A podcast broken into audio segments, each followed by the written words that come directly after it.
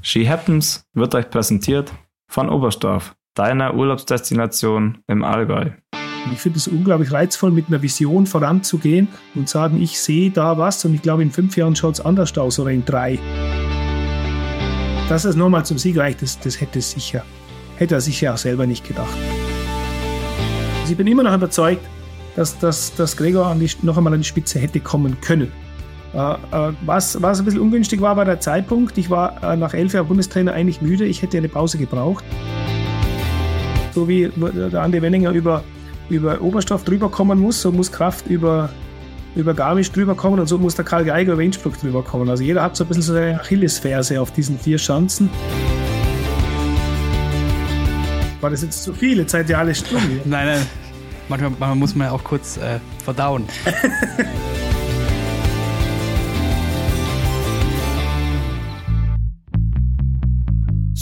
Happens. Der Wintersport-Podcast mit Vinzenz Geiger.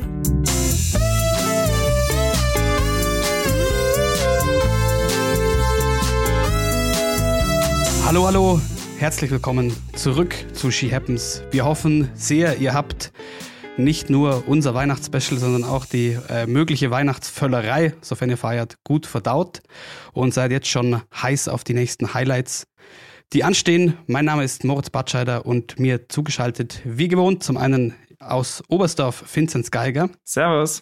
Und zum anderen aus dem Weihnachtsurlaub, ich weiß gar nicht genau wo, Corinna Horn. Hallo. Und wir freuen uns sehr. Äh, wir müssen uns ja öfter nachsagen lassen, dass wir sehr äh, Allgäu fokussiert sind, was unsere Gästeauswahl angeht, weil es da nun auch mal viele wichtige Akteure gibt im Wintersport. Und darum freut es uns umso mehr, dass wir heute zum ersten Mal äh, einen Walser im Podcast zu Gast haben. Herzlich willkommen, Werner Schuster. Hallo. Damit müssen wir gleich mal kurz fragen, weil unsere ähm, Vorarlberger Quote ist sehr hoch, verhältnismäßig bisher in dieser Staffel. Wir hatten kürzlich erst Johannes Strolz da. Wie ist das jetzt so als, als Walser? Fühlt man sich da eher als, als Vorarlberger oder ist man dann doch eher, hängt man dann doch eher am Allgäu, einfach weil es da nun mal rausgeht aus eurem Tal? Ähm, die Frage hätte ich mir vielleicht vor 20, 30 Jahren stellen sollen oder vor 40. Weil, wie gesagt, aufgewachsen im Kleinwalsertal, bin aber schon mit 14 weggegangen vom Kleinwalsertal nach, nach Tirol in die, ins Skigymnasium Stamms, in die Skisportschule. Und es war irgendwie damals ganz, ganz eigen. Man hat als, als junger Bursche gar nicht so nachgedacht. Wir sind gesprungen in der Schweiz, in Allgäu, in Bayern, in Vorarlberg, in Österreich. Und es ist so ein bisschen so, ja, jetzt kann man ja sagen, wie wir Europäer eigentlich schon. Also wir waren schon Vorreiter. Die Walser waren eigentlich die Vorreiter von der EU. Und man hat eigentlich die Grenzen nie so eng im Kopf gehabt. Und, und auch in meinem Kopf waren nie so enge Grenzen in der Richtung. Und ich denke mir, dass es war diese regionale Verwurzelung, die gibt es noch. Aber natürlich, wie gesagt, meine Eltern leben in Walsertal. Ich bin gerne immer wieder zu Besuch, aber habe meinen Lebensmittelpunkt jetzt nicht mehr da.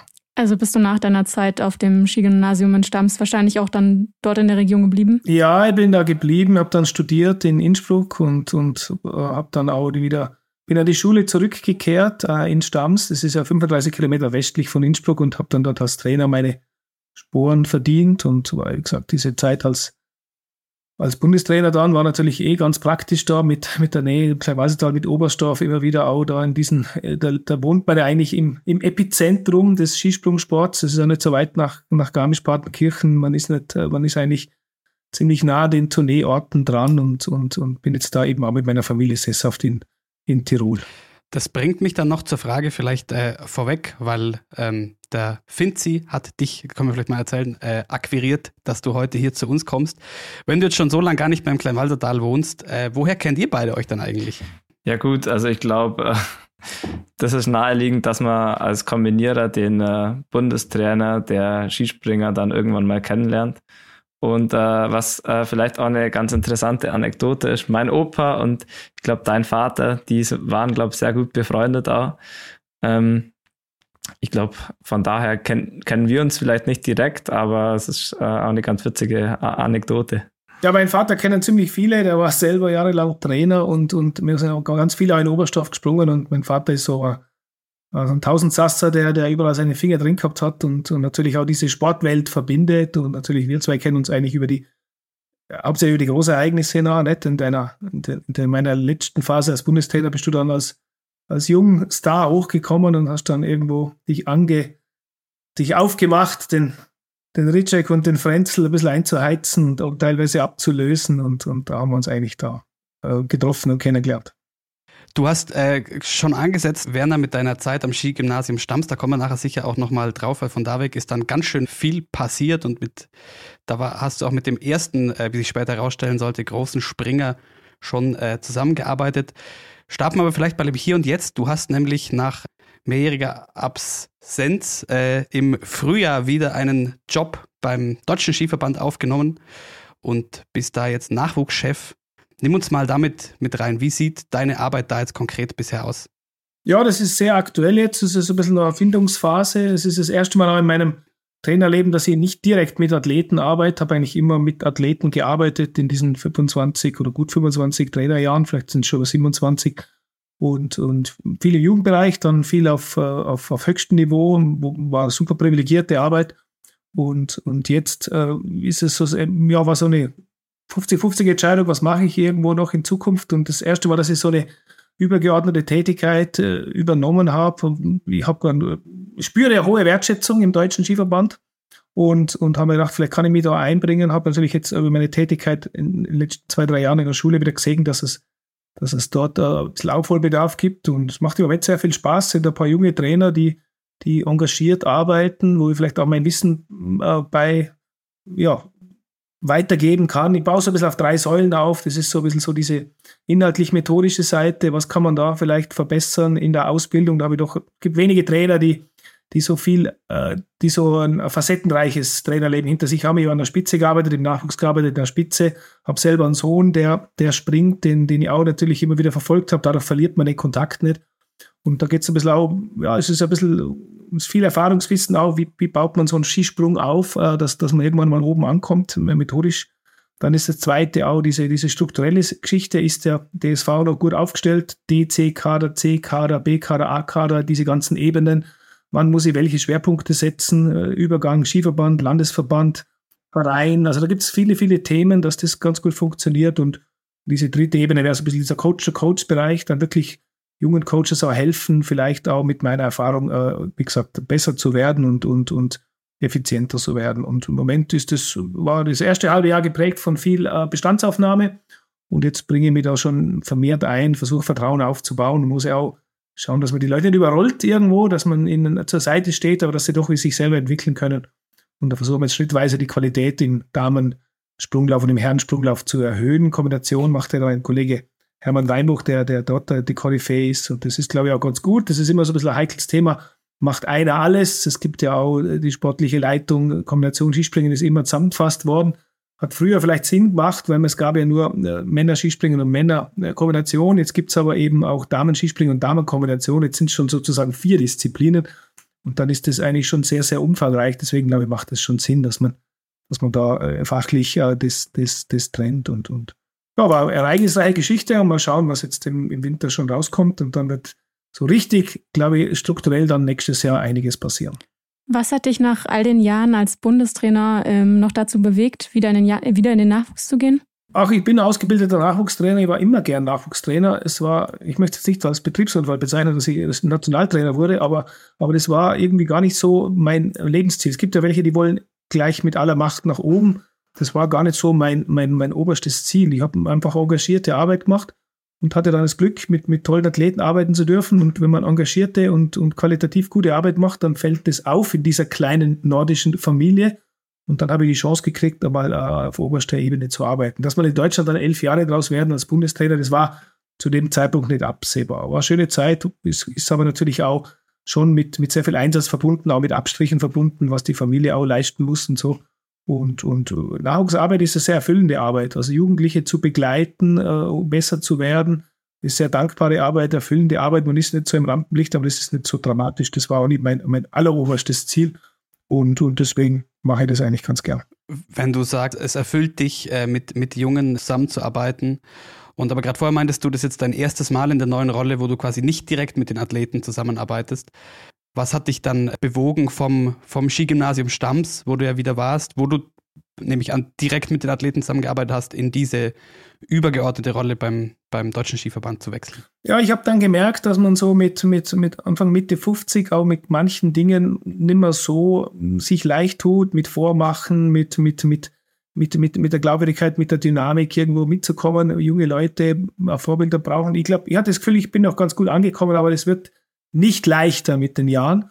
Und ich kann immer noch mit jungen Athleten sprechen, aber ich hab, bin ein bisschen aus dieser totalen äh, täglichen, aus diesen täglichen Abläufen heraus. Und, und, und das ist, glaube ich, okay so, fühle mich aber noch nah genug dran. Also ich möchte nicht ganz weggehen, das wäre äh, nichts, so an, an Schreibtisch zu gehen und, und nur mehr irgendwie so E-Mails zu versenden. Also ich bin gern mit Leuten zusammen, aber diese tägliche Routine, ein Nachwuchstrainer, der, das, das wird völlig unterschätzt, der wirklich an einer Schule arbeitet, der, der, der in einem Verein arbeitet, was der dann leisten muss, auch äh, rund um Betreuung, das ist ja erstens mal auf der fachlichen Ebene muss der wahnsinnig viel abdecken vom, vom Krafttraining, vom, vom Koordinationstraining, vom Ausdauertraining, Techniktraining, dann von der Materialbesorgung, Material abstimmen, schieben, montieren, äh, dann diese, auch diese mentale Seite, wenn junge Leute, wenn die Träume mal nicht so erfüllt werden, auch auf der, auf der psychologischen Seite, also muss man schon so sehr, sehr viel machen. Und, und, und das, das, das, das hat mir immer ganz gut gefallen. Aber wenn ich aus diesen Abläufen ein bisschen raus bin, und, und mehr so ein bisschen so strukturelle und, und übergeordnete Tätigkeit machen. Im Moment ist es eine ganz gute Mischung, finde ich.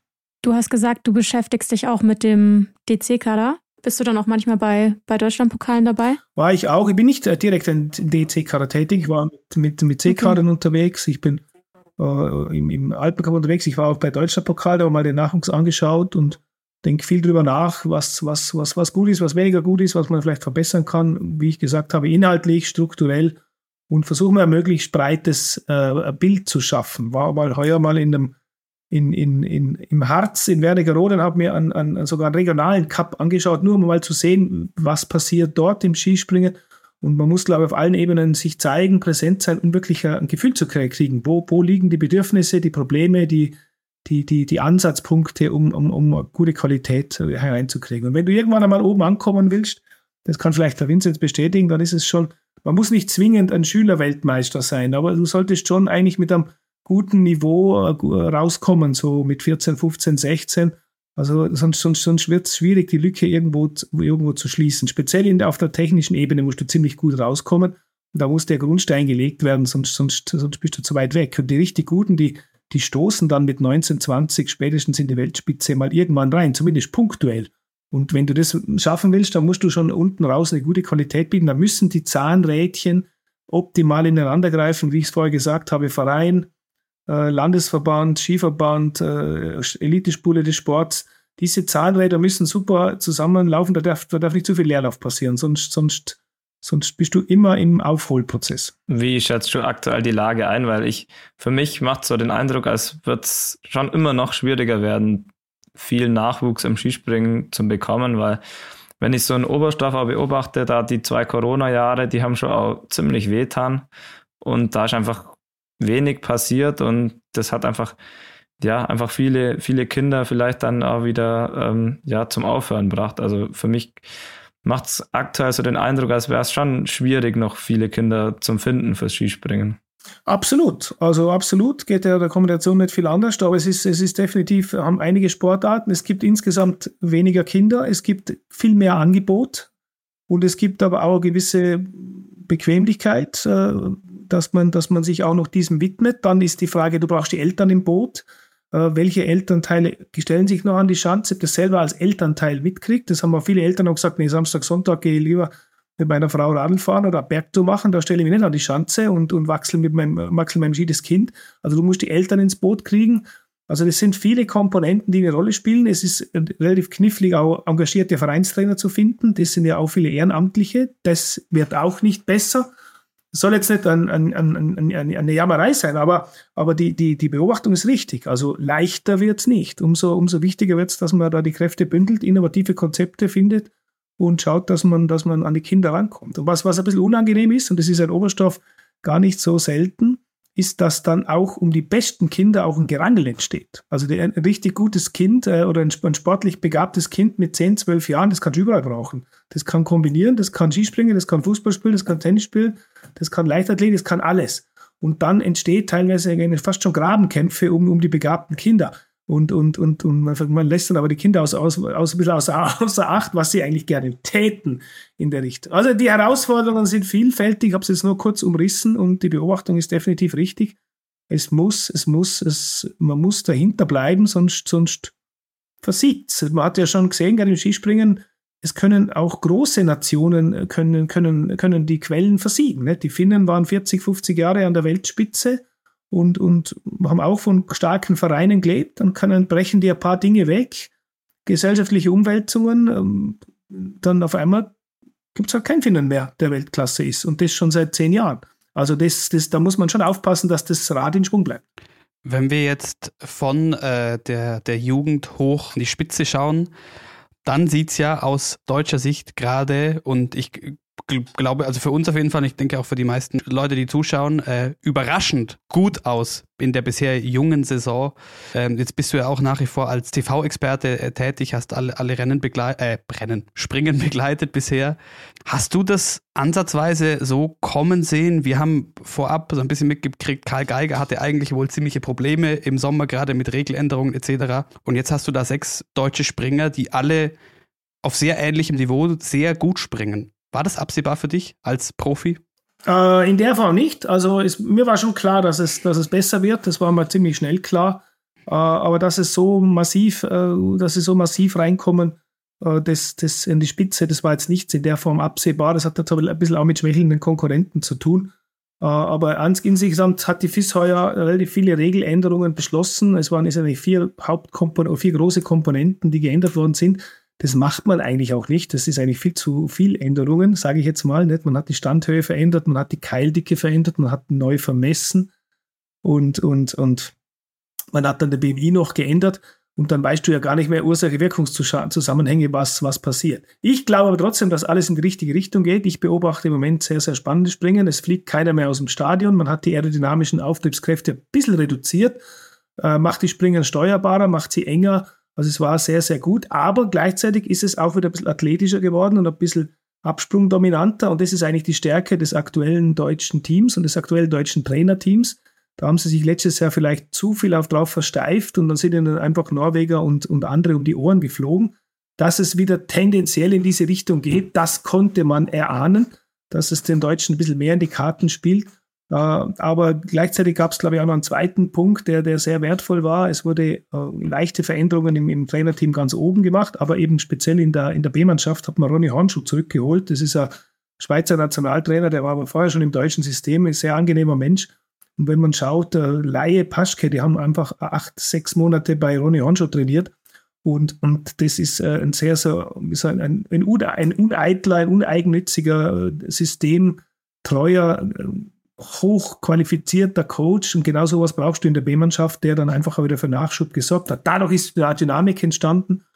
Und, und ja, und bei Karl Geige ist es wirklich ein bisschen überraschend, weil ich habe ihn ein paar Mal im Sommer gesehen und er sprang wirklich schlecht. Also der, der hat, das war nicht gespielt oder was, sondern der sprang wirklich, der hatte große Probleme. Aber Karl Geige ist eine sehr reife Persönlichkeit, der, der, der, der sich unglaublich konzentrieren kann, der nie, oder nicht nie, darf man nicht sagen, aber nicht so schnell die Nerven verliert und ich hatte da im Herbst mal schon das Gefühl, der könnte die Kurve noch kriegen. Im Moment schaut es ganz gut aus. Also im Moment schaut es wirklich gut aus.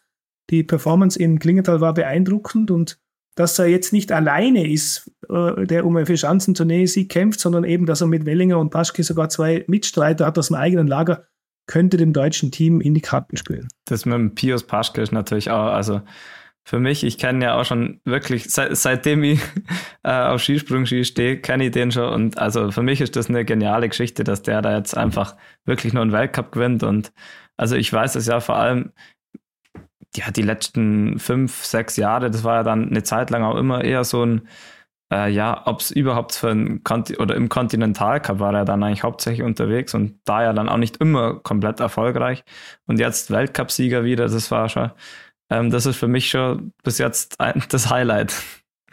Das war schon sensationell. Ja, ist es absolut. Das ist sensationell. Ich muss ehrlich sagen, ich bin da sehr nah dran. Ich habe, äh, das nehme ich für mich in Anspruch. Ich habe ihn immer wieder mal bei Sitzungen auch äh, früher schon äh, bestärkt und immer eingesetzt für ihn, weil ich immer gesehen habe, dass er ein toller Sportler ist vom Charakter her. Das ist mir wichtig, auch wenn so ein Sportler im, nicht der Weltbeste ist oder in Deutschland weit der Beste, sondern auch im, im, im Continental Cup Team, da brauchst du gute Vorbilder. Das ist ja eigentlich eine Durchgangsstation für Junge im Optimalfall.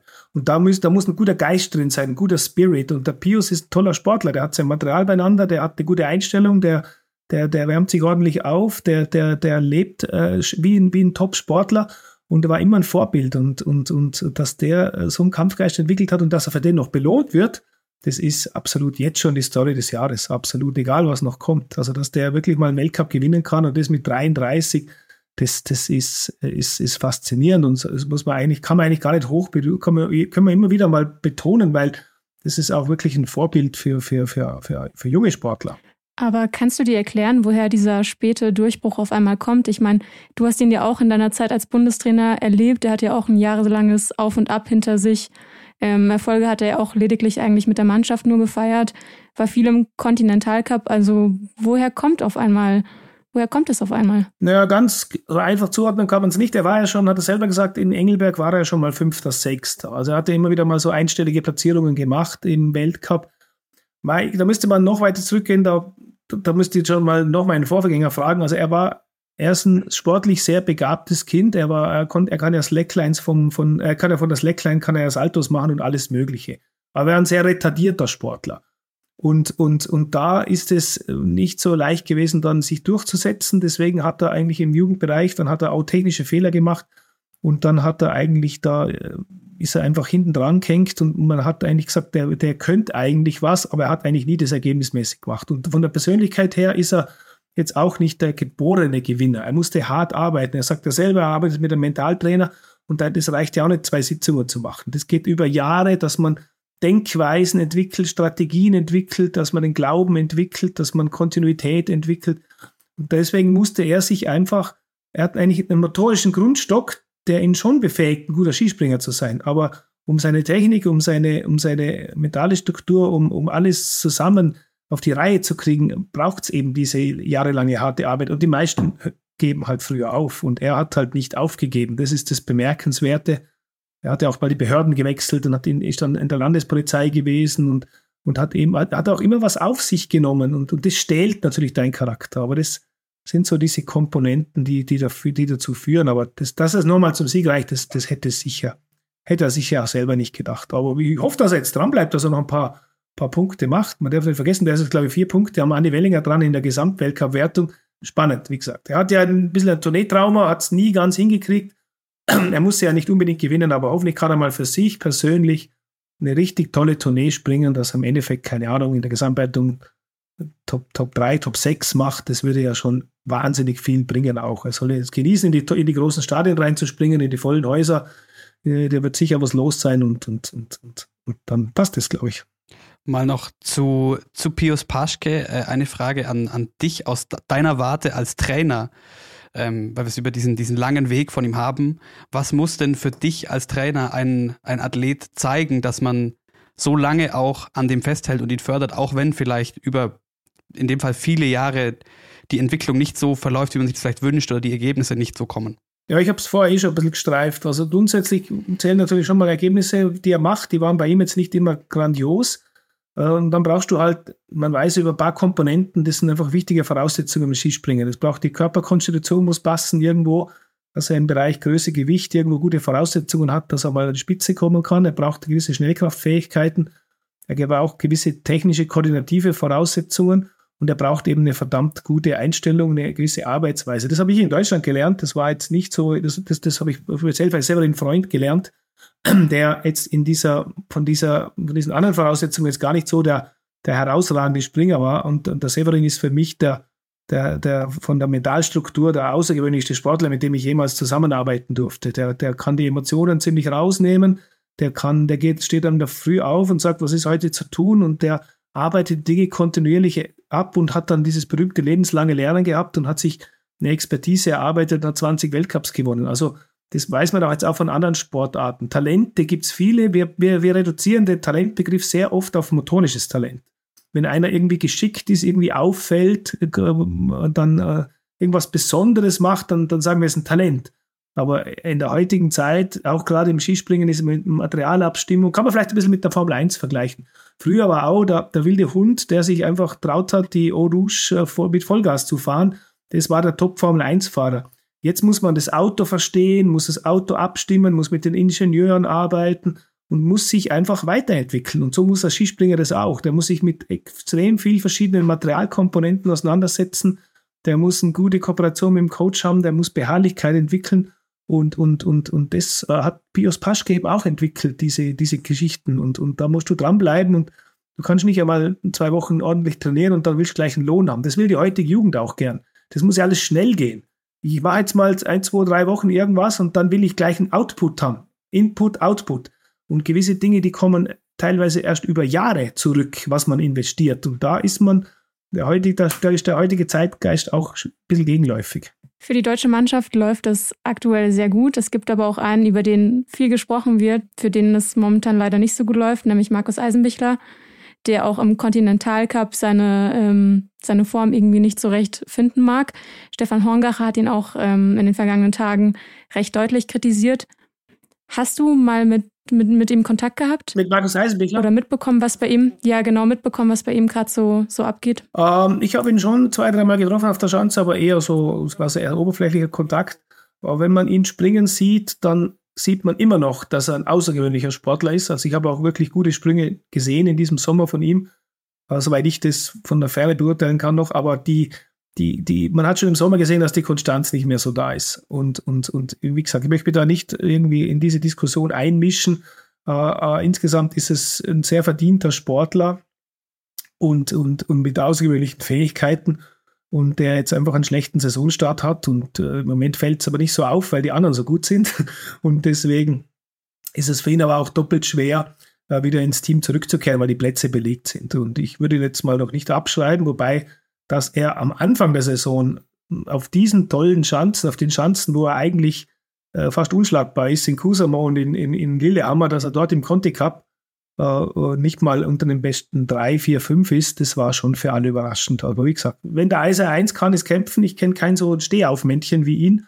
Und, und ich würde ihn jetzt mal noch nicht grundsätzlich abschreiben, aber dass die Konstanz nicht mehr so da ist, äh, das hat man schon im Sommer gesehen. Und das fällt ihm leider jetzt im Moment auf, auf den Kopf. Jetzt ist ja dieses Jahr bei der Tournee auch, ich habe heute gelesen, äh, nur fünf, fünf Deutsche am Start in, in Oberstdorf. Da wird es natürlich auch sehr eng da reinzukommen. Ja, das ist so eine Idee, ich möchte fast eine Schnapsidee sagen, von, von, von, vom neuen äh, FIS Race Director, der, der, ist Italiener und der will äh, die kleinen Nationen stützen. Das ist einerseits schon, hat eine Art eine Begründung oder ihr findet eine Begründung in der Richtung, dass man natürlich schon aufpassen muss. Das, das, das kennt ihr von der nordischen Kombination. Das Problem werden ja auch die Langläufer irgendwann kriegen. So acht Norweger unter den besten sieben bringt nichts. Also das, da muss man ein bisschen aufpassen auch, dass man die Sportart nicht kaputt macht. Deswegen braucht es eine gewisse Nationenvielfalt. Hier werden die großen Nationen jetzt einfach drastisch gekürzt. Ob das auf Dauer jetzt den Kleinen wirklich hilft, das würde ich jetzt mal in Frage stellen. Ob deswegen wirklich weitere Bulgaren äh, zum Skispringen anfangen, das, da glaube ich, braucht es noch innovativere Konzepte. Und dass es bei diesen großen Nationen äh, im Moment, wie gesagt, Deutschland im Moment nur fünf, weil die haben keinen Quotenplatz geholt. Die Österreicher haben noch sechs, die haben jetzt wieder den Quotenplatz geholt. Äh, das ist trotzdem wenig. Und da reden wir jetzt über einen Eisenbichler, aber es gibt ja auch, wie soll in Zukunft auch ein junger Springer da reinkommen? Wir schauen jetzt mal ins deutsche Team, da ist der schlechteste, ist irgendwie 14. oder 15. oder 16. im Gesamtweltcup äh, wenn ein junger Springer reinkommt, du weißt es selber, wenn du da, du musst erstmal Punkte machen. Oder wenn du mal 20. machst, dann ist es schon ganz gut. Man kann nicht erwarten von einem 18-, 19-Jährigen, dass er sofort unter die ersten 10 kommt. Aber wie, wie tausche ich dann einen aus, der im Gesamtweltcup unter den 15 ist, wenn, er, wenn der Junge mal einen Punkt gemacht hat? Also das ist meines Erachtens noch nicht ganz gelöst und diese Quotenreduktion tut, tut weh. Nicht nur dem Eisenbichler, sondern tut auch äh, der Entwicklung von jungen Springern weh. Die Absicht ist mir klar, dass man auch den kleinen Nationen eine Bühne bieten will. Äh, ob man aber die Kleinen wirklich stärkt, indem man die Großen schwächt, das wäre eine philosophische Diskussion, da könnte man einen eigenen Podcast machen. aber die, die großen Schwächen ist vielleicht ein ganz gutes äh, Stichwort, weil du hast das ganz am Anfang schon mal an, angesprochen, ein Teil der, der Gleichung, warum die Deutschen gerade vielleicht auch äh, so gute Ergebnisse einfahren, ist auch äh, schwächelnde Konkurrenz gerade die große, große Skisprungnation Polen, auch die Norweger haben Probleme, auch wenn die sich jetzt vielleicht kann man vermuten, langsam wieder, wieder ranarbeiten. Wie siehst du denn äh, die internationale Konkurrenz an der Spitze bisher und was ist da los? Warum sind die Polen auf einmal so schlecht, in Anführungszeichen? Ja, spannende Frage, haben wir uns im, gerade bei Eurosport ziemlich intensiv damit beschäftigt. Ich habe auch viel mit Martin Schmidt, bin im Austausch, der ja jetzt für Eurosport international auch die Analysen macht. Und äh, wie gesagt, Österreich ist gut, die werden auch in Zukunft gut sein, die haben auch viele junge Springer, das war, wie, war zu erwarten. Ich denke, die Norweger hat man in, in Engelberg gesehen, die kommen wieder, die sind jetzt nicht so weit weg. Also das müsste funktionieren. Bei den Japanern die haben auch ein systemisches Problem. Der Kobayashi hält vorn mit, aber die, die, die setzen dann immer wieder, wenn sie einen austauschen, dann kommt Takeuchi daher, der ist auch 36. Ich warte schon auf Kasai. Ansonsten müssten die eigentlich auch junge Springer haben. Äh, das ist natürlich jetzt ein bisschen schade. Dafür machen es die Schweizer ganz gut. Und die Polen sind wirklich ein eigenes Thema. Und da sehe ich jetzt nicht unbedingt, ich möchte nicht sagen, dass ich schwarz sehe, aber, aber, aber rosa sehe ich da nicht. Äh, ich kenne den Thomas Tubele sehr, sehr gut. Äh, ich finde, er ist ein toller Trainer, ein junger Österreicher, der vor zwei Jahren dorthin gegangen ist. Ähm, ich habe gesagt, geh nicht dorthin. Er hat, er hat, er war mal mein Athlet auch. Er hat aber diese Herausforderung nehmen wollen. Für mich ist er ein bisschen so der Nagelsmann unter den Skisprungtrainern.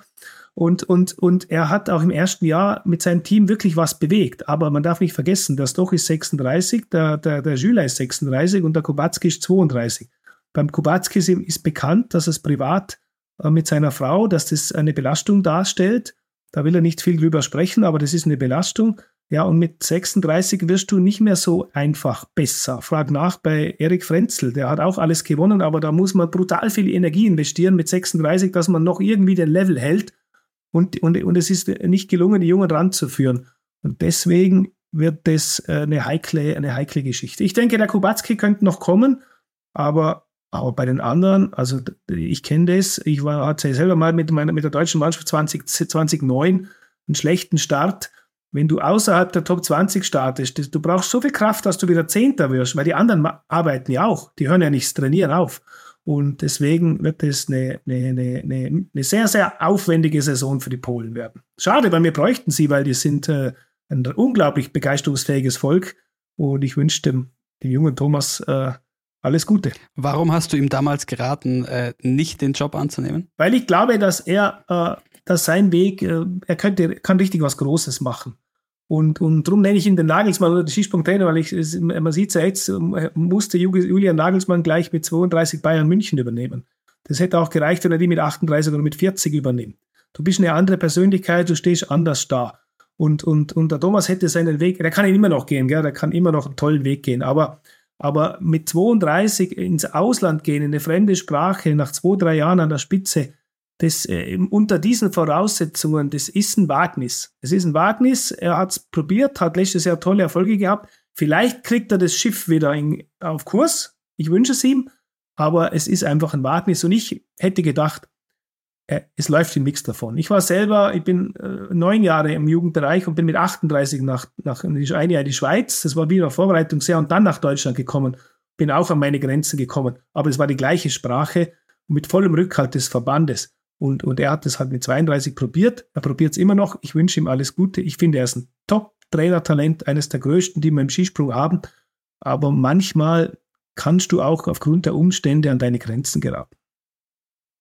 Was hat dich damals dazu bewogen, die deutsche Mannschaft zu übernehmen in einer Zeit, äh, in der der deutsche Skisprung nach den Erfolgen von Schmidt und Hannawald nicht mehr so gut, nicht mehr so gut lief? Ja, Schmidt, Hannawald waren ja schon eine Zeit lang zurück. Schmidt und Hannawald waren ja äh, zwischen 99 und 2002 und dann gab es ja andere Trainer dazwischen und ich habe 2008 übernommen. Und, und ja, es war es war nicht so eine einfache Entscheidung. Also es war, ich war ein Jahr in der Schweiz, war eigentlich im Bord, dass ich dort drei Jahre bleibe. Und, und dann gab es eben diese besondere Situation, dass, dass es in Deutschland so eine Zäsur gab und, und, und dann ist er so, ich würde ihn als grenzüberschreitenden Freund bezeichnen, Horst Hüttel, den kenne ich schon lange, der hat damals die Verantwortung übernommen in Deutschland und hat dann, wollte mich unbedingt haben und hat gesagt, er, stärkt mir den Rücken. Und ich habe dann einfach gedacht, okay, dann, dann, wenn ich ja jemanden habe im Verband, der das kennt und ich kann mich aufs Inhaltliche beschränken, dann könnten wir das probieren und, und habe das dann einfach irgendwie auf eine Karte gesetzt. Es war genauso ein Wagnis. Vielleicht nicht das gleiche Wagnis wie bei Turmbichler, aber es war auch ein Wagnis. Und, und es war, ich bin, habe mir auch die ersten zwei, drei, vier Jahre auch an meine Grenzen gebracht. Aber es waren gute Teilerfolge da, speziell mit Martin habe ich ein gutes Verhältnis, der nach sechs Jahren nochmal eine Medaille gemacht hat. Und das, glaube ich, hat mir dann Rückhalt gegeben im Skiverband, dass sich die Leute gedacht haben, so ganz doof kann er nicht sein, der Schuster, lass mal mal weiterarbeiten, weil den Kredit habe ich auch gebraucht zwischendrin mal. Nicht? Und dann hatten wir eine, eine, junge Truppe mit, mit Freitag Freund an der Spitze und dann kam noch Wellinger dazu. Und dann war es eigentlich ein Selbstläufer. Und das war dann eigentlich ganz cool. Ich möchte diese Erfahrung nicht missen. Aber es war einfach auch, ich tue gern was entwickeln irgendwo. Ich bin nicht der, der sich irgendwo, irgendwo hinstellt und sagt, äh, bitte, bitte nur Sonnenschein, sondern ich tue gern was entwickeln. Ich finde es unglaublich reizvoll, mit einer Vision voranzugehen und sagen, ich sehe da was und ich glaube, in fünf Jahren schaut es anders aus oder in drei. Irgendwas äh, so strategisch entwickeln, das tue ich ganz gerne. Und das, das, das, das taugt, mir, taugt mir auch Nachwuchstraining. Ich habe dann immer, wenn ich einen 14-Jährigen kriege, dann habe ich ein klares Bild, wie der mit 18 springen muss. Und das, das, den Weg zu gehen, das finde ich das Reitvollste am Trainerjob. Sich nur hinzustellen mit einem Top-Athleten und, und, und sich abfeiern zu lassen und, und der Athlet würde dann eh selber selber, selber springen, das, das, das, wird mir, das wird mir gar nicht so befriedigen, sondern es geht auch darum, was zu entwickeln, also eine Vision zu haben und dann eine, eine Strategie zu entwickeln. Und das hat mich immer gereizt. Das ist im Nachwuchs so und das war damals auch als Bundestrainer so. Ein so ein, und äh, widersprich mir gerne, falls das, falls das doch anders ist, aber ein, man kann den Eindruck gewinnen, wenn man ein bisschen zu dir recherchiert, dass du so ein gewisses Mantra hast, das hast du auch öfter adressiert, nämlich wenn ein Springer schon mal äh, an seinem an der Spitze war quasi, dann kann er da auch wieder hinkommen. Ähm, und gerade aber mit einem ganz großen, den du immer wieder begleitet hast, äh, nämlich äh, Gregor Schlierenzauer. Du warst quasi sein erster größerer Förderer in Stamms am Skigymnasium und hast dann, nachdem du in Deutschland aufgehört hast, auch nochmal mit ihm gearbeitet. Da hat das dann aber ähm, nicht mehr geklappt. Also er kam dann doch nicht mehr an, diese, an dieses, dieses Niveau von vorher. Hast du dieses, dieses Credo immer noch? Vielleicht auch gerade, wenn wir nochmal zurückschauen auf Markus Eisenbichler. Grundsätzlich glaube ich schon, aber äh, es war auch ein Lernprozess für beide Seiten. es braucht natürlich schon gewisse Voraussetzungen. Also ich bin immer noch überzeugt, dass, dass, dass Gregor die, noch einmal an die Spitze hätte kommen können. Äh, äh, was, was ein bisschen ungünstig war, war der Zeitpunkt. Ich war äh, nach elf Jahren Bundestrainer eigentlich müde. Ich hätte eine Pause gebraucht. Ich wusste aber genau, wenn ich, er hat mich sofort, glaube ich, drei Tage nachdem mein letzter Arbeitstag hat er mich angerufen und ich wusste, wenn ich ihm jetzt, ich kann nicht jetzt absagen und in drei Jahren das machen. Also wenn, dann muss ich es gleich machen. Aber eigentlich hätte ich eine Pause gebraucht. Und ich habe dann gesagt, okay, wir versuchen es. Ich begleite dich zu Hause, aber so als, als in beratender Funktion, aber du musst die Skiverbandsmaßnahmen machen als Hauptmaßnahme. Und, und, und das habe ich, hat sich dann herausgestellt, das war nicht genug. Ich hätte mitfahren müssen. Ich hätte dabei sein müssen. Ich hätte im Winter ihn begleiten müssen. Er hat in dem Winter, er hat teilweise Durchgänge gewonnen. Er hat dreimal noch einen, einen, einen Top-6-Platz gemacht. Er hat seine beste Saison seit sechs, sieben Jahren gemacht. Ich glaube immer noch, dass es gehen hätte können, aber nur unter anderen Voraussetzungen. Und dann musste ich auch lernen, dass er natürlich schon, dass ihn diese Zeit schon sehr viel Kraft gekostet hat. Also er hat sich schon auch verändert in seinem Zugang. Diese Energie, die ein Skispringer braucht und speziell die er gebraucht hat, zwischen 16 und 25, äh, da war er neun Jahre durchgehend an der Weltspitze, hat 53 Mal gewonnen. Wie oft ist der in Radius reingesprungen? Das kostet extrem viel Energie, immer weit zu springen, immer dem Druck standzuhalten, Skiflugschanze, kleine Schanze, große Schanze, Medaillen zu machen. Und das hat, das hat auch ein bisschen äh, dazu bewogen, dass er da, ich möchte jetzt nicht sagen verbraucht, aber es hat auch äh, seine Energiereserven ein bisschen aufgebraucht. Und, und, und da hätte es ein bisschen andere Voraussetzungen gebraucht, um, um, um auch mal an die Spitze zu kommen. Wie gesagt, ich glaube, dass es auch emotional wichtig war für ihn, auch für mich, das zu machen und ihn auch dann auch irgendwo vielleicht auch noch in, aufs Leben besser vorzubereiten. Und glaube, er wird jetzt einen guten Weg machen, abseits des Sports. Und ich glaube aber immer noch, dass er die Möglichkeit gehabt hätte, noch einmal an die Spitze zu kommen. Aber da waren die Voraussetzungen äh, einfach nicht, nicht, nicht optimal genug. Oder die Rahmenbedingungen, so muss ich sagen. Die Rahmenbedingungen waren nicht, nicht, nicht entsprechend. Werner, würde es dich trotzdem nach all den Jahren in der Weltspitze reizen, nochmal als Bundestrainer für eine andere Nation zu arbeiten? Ich meine, da gab es ja auch sicherlich einige Anfragen. Nee, war nicht so und würde jetzt, habe ich jetzt nicht den, die Ambition. Also, also Bundestrainer oder Nationaltrainer muss ich jetzt nicht werden. Das habe ich gehabt, diese Zeit. Äh, wenn dann, wie gesagt, so eine Nachwuchsvision, versuche ich jetzt zu verwirklichen. Ansonsten könnte man eher vorstellen, das so ein bisschen so, so projektmäßig was zu machen, aber, aber so das Gleiche muss ich jetzt nicht mehr machen. Das habe ich ganz bewusst äh, gemacht und bewusst auch abgehakt. Also wie gesagt, man kann mal, man kann mal so ein Einzel, Einzel, Einzelprojekt vielleicht machen. Ich, ich freue mich zum Beispiel, über, über die, im Damenspringen, über die Josephine Panier, über die Französin. Ich habe da letztes Jahr mal Training gemacht und habe ich die französische Mannschaft gesehen, diese zwei Athletinnen. Und die hat mir voll getaugt, die, die Springerin. Da habe ich mir gedacht, da würde ich mir was sehen in der. Und es freut mich, dass die jetzt ein Jahr später ihren ersten Weltcup gewonnen hat. Das ist wichtig für so ein kleines Land auch und sowas. Und das finde ich interessante Projekte. Und ich freue mich, dass dieser Trainer, der, der, das ist immer, dass sie noch den gleichen Trainer hat und der, der, der immer, der immer an sie geglaubt hat und so. Und, und solche Dinge finde ich, finde ich, finde ich super spannend in der Richtung. Aber, aber sonst brauche ich diese, diese, diese ganz große Bühne brauche ich nicht mehr. Ich bin jetzt zufrieden mit dem, was ich mache und begleite das ganz gern und mir gefällt auch in meinem derzeitigen Leben die Vielseitigkeit, die, das Facettenreiche. Also nicht nur eines machen zu müssen bis, bis, zum, bis zum Umfallen, sondern äh, wie gesagt, das Kommentieren macht mir Spaß. Es macht mir auch Spaß, mit, noch mit Athleten auf der Schanze zu stehen. Macht mir auch mal Spaß, ein bisschen, bisschen, bisschen abseits der Schanze über übergeordnete Dinge zu begleiten. Und mir gefällt im Moment das Facettenreiche. Ich muss jetzt nicht unbedingt das Gleiche nochmal machen. Stand heute. Jetzt müssen wir schon noch kurz drauf kommen, was äh, erwartest du dieses Jahr von der, von der Vierschanzentournee? Ähm, jetzt, vielleicht ähm, für alle, die es nicht wissen, in Bischofshofen, da ist jetzt gerade ähm, eine quasi Lawine äh, abgegangen, weil die, die Netze, die, die, die den Schnee auf der Schanze halten, im Auslauf, die sind gerissen und da ist jetzt aktuell gar kein Schnee. Und ja, die haben jetzt, kriegen jetzt nur ein bisschen Stress bis zu, bis zu ihrem Wettkampf. Aber ich glaube, ähm, die werden das äh, schon hinbekommen bis zu dem Datum, oder? Was denkst du?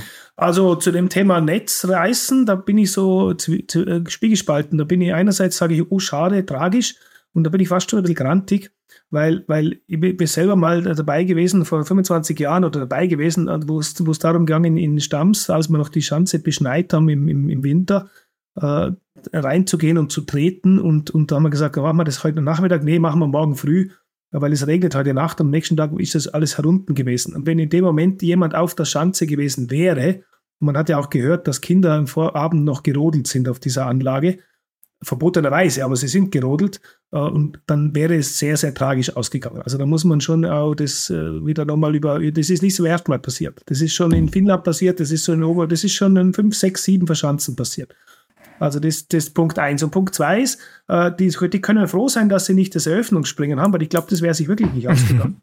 Na, ernsthaft jetzt. Also das wäre sich, glaube ich, nicht ausgegangen. Also die haben wirklich alle Hände voll zu tun. Ich denke mir, sie werden es hinkriegen, aber die haben echt alle Hände voll zu tun. Da braucht man vielleicht in Zukunft wirklich eine, eine gute Lösung in der Richtung. Und ansonsten für Schanzentournee denke ich mir, hoffen wir, dass das Wetter mitspielt, das wird, das wird super. Also das wird, kann, geht, kann nicht besser gehen, wenn unter den besten sechs, äh, drei Österreicher und drei Deutsche sind oder unter besten fünf zumindest, äh, dann, dann, dann deutet das mal auf einen, auf einen Zweikampf dieser zwei Länder hin. Äh, ich glaube, dass der Kobayashi und der Lanischek nicht chancenlos sind. Also die, die haben jetzt Qualis gewonnen. Und es ist heuer Engelberg und Oberstdorf doch fast zwei Wochen auseinander. Das heißt, da kann noch was passieren. Hatten wir schon mal vor knapp zehn Jahren mit Anders Jakobsen, der eigentlich auch aus der kalten Hose kam und beim Heimtraining irgendwie ein Element gefunden hat und dann sich ein, ein, ein Top-Duell mit Schlierenzauer geliefert hat. Also ganz chancenlos sind die Außenseiter nicht, aber ich glaube, es wird äh, der Sieg geht über Kraft. Es gibt deutsche Herausforderer, da gibt es noch den Lanischek und den Kobayashi und dann ist aus meiner Sicht zusammengeräumt. Äh, und, und dann werden wir sehen, wer sich dann durchsetzt, wer einen guten Start hat. Gerade Oberstoff ist so schwierig. Da stirbst du als Trainer auch tausend Tode. Du weißt, wie das schwierig ist, zwischen vier und sechs am Nachmittag in Oberstoff Ski zu springen. Da hast du diese zwei, drei, vier Meter Talwind und dann auf einmal wird es wieder ruhig und so. Und das ist unglaublich schwer zu steuern, der Wettkampf. Und in Oberstoff fahren einfach 15, 20 Leute mit Ambitionen hin und dann bleiben noch fünf übrig. Und, und das, äh, die einfach auch das Glück des Tüchtigen hatten. Also du brauchst einen guten Auftakt, speziell Andi Wellinger braucht einen guten Auftakt, weil in, in Oberstoff jetzt nicht seine Lieblingsschanze ist. Aber, aber wenn das gelingt, dann ist, dann ist alles möglich. Und, und, und von dem her glaube ich, dass es volle Stadien gibt und dass es eine top 4 Schanzentournee wird. Was sagt denn dein Bauchgefühl? Wem würdest du einen deutschen Tourneesieg am ehesten zutrauen? Oh, da möchte ich mir jetzt gar nicht festlegen. Also ich, ich glaube, der große Vorteil ist, äh, dass, dass es mehrere sind. Also dass, dass, sie, dass sie nicht alleine sind. Das ist für den Karl gut, dass, dass der Andi da ist und für den Andi ist gut, dass der Karl da ist. Uh, der Pius, glaube ich, muss sie nicht gewinnen. Sollte er wirklich überraschen, wäre es cool. Wer weiß, der hat schon so viel geleistet. Vielleicht schafft er das auch noch. Uh, uh, und ansonsten, ich habe mal vor drei Jahren im Eurosport-Studio, da hatten wir äh, in München da eine richtig, richtig coole, richtig coole Session noch danach. Da ist der Andi Wellinger, glaube ich, 40. geworden. Und dann hat der Karl Geiger das knapp verfehlt. Und dann habe ich gesagt, ich glaube, dass Andi Wellinger mal die vier Chancen-Tournee gewinnen wird. Äh, und, aber das, das klingt jetzt ein bisschen blöd, weil er so weit hinten ist. Und mich freut es, dass er, dass, weil er hat meines Erachtens das gesamte Paket. Er kann unter Publikum performen, er, hat, er ist an sich ein Winnertyp, er hat schon große Erfolge gefeiert. Und jetzt hat er sich wieder rangekämpft. Also wie gesagt, ich, ich denke, mir hat sicher Chancen. Aber äh, der Karl ist schon so knapp dran gewesen. Also ich sage einer von diesen beiden, Pius denke ich mir, der muss es nicht gleich, das, dem sollte man den Rucksack nicht umhängen. Dazu vielleicht noch abschließend zur Tournee, weil du es gerade schon angesprochen hast ähm, und dass du auch nicht immer nur über die Deutschen sprechen musst, sondern vielleicht doch auch mal über deine Landsleute sprechen darfst.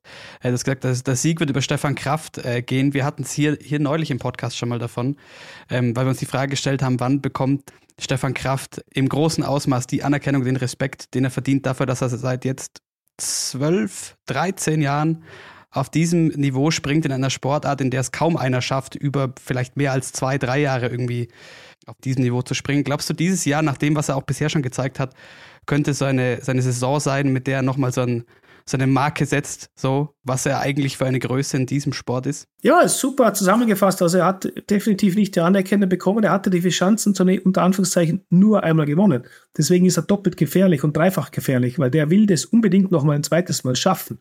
Und ich kenne jetzt keinen, ich kenne ihn hauptsächlich, ich kenne ihn auch so ein bisschen, aber ich kenne ihn hauptsächlich als Konkurrenten und habe größten Respekt äh, vor ihm, weil er ein brutal starker Wettkämpfer ist. Also ich sage jetzt mal, in Lachti 2017 hätte Andy Wellinger definitiv einen Weltmeistertitel verdient gehabt und ist nur an einem, an einem Stefan Kraft ge gescheitert, der, der so punktu, auf den Punkt die Leistung abrufen kann.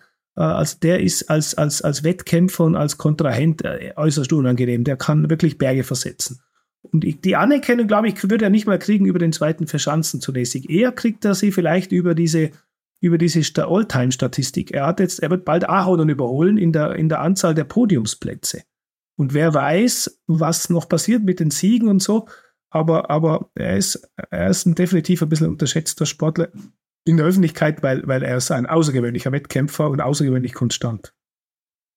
Man meint ja immer, Stefan Kraft müsste eigentlich schon, schon öfter die, die Tournee gewonnen haben. Aber eigentlich sein erster und letzter Tourneesieg liegt ja jetzt auch schon wieder ein paar Jahre zurück, weil auch eigentlich nur in Anführungsstrichen 2014, 2015. Ja, ja, absolut. Er ist aber öfter an Garmisch gescheitert, so wie der Andi Wenninger über, über Oberstoff drüber kommen muss, so muss Kraft über, über Garmisch drüber kommen und so muss der Karl Geiger über Innsbruck drüber kommen. Also jeder hat so ein bisschen so seine Achillesferse auf diesen vier Schanzen. Äh, und wenn wir sehen, wer, wer, wer, wer, wer die, die negativen Ausreißer am ehesten in, in, in Schach halten kann, weil du kannst nicht ausschließen, dass der lachende Fünfte dann der Ryoyo Kobayashi ist. Der hat nämlich schon zweimal gewonnen und der kann alle Chancen springen äh, aus dem FF. Also man weiß es nicht. Aber wie gesagt, Kraft ist oft an Garmisch gescheitert.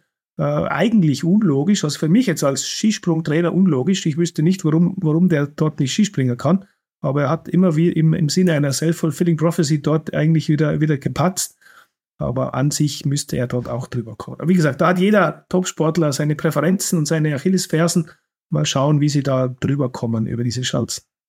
Werner Schuster, ganz großes Dankeschön für deine Zeit. Das hat uns sehr viel Spaß gemacht und äh, schöne Feiertage an alle, die zuhören. Wir zeichnen das noch vor den Feiertagen auf und dann eine schöne Tournee. Danke. Passt. Ich sage auch danke. Viel Spaß noch.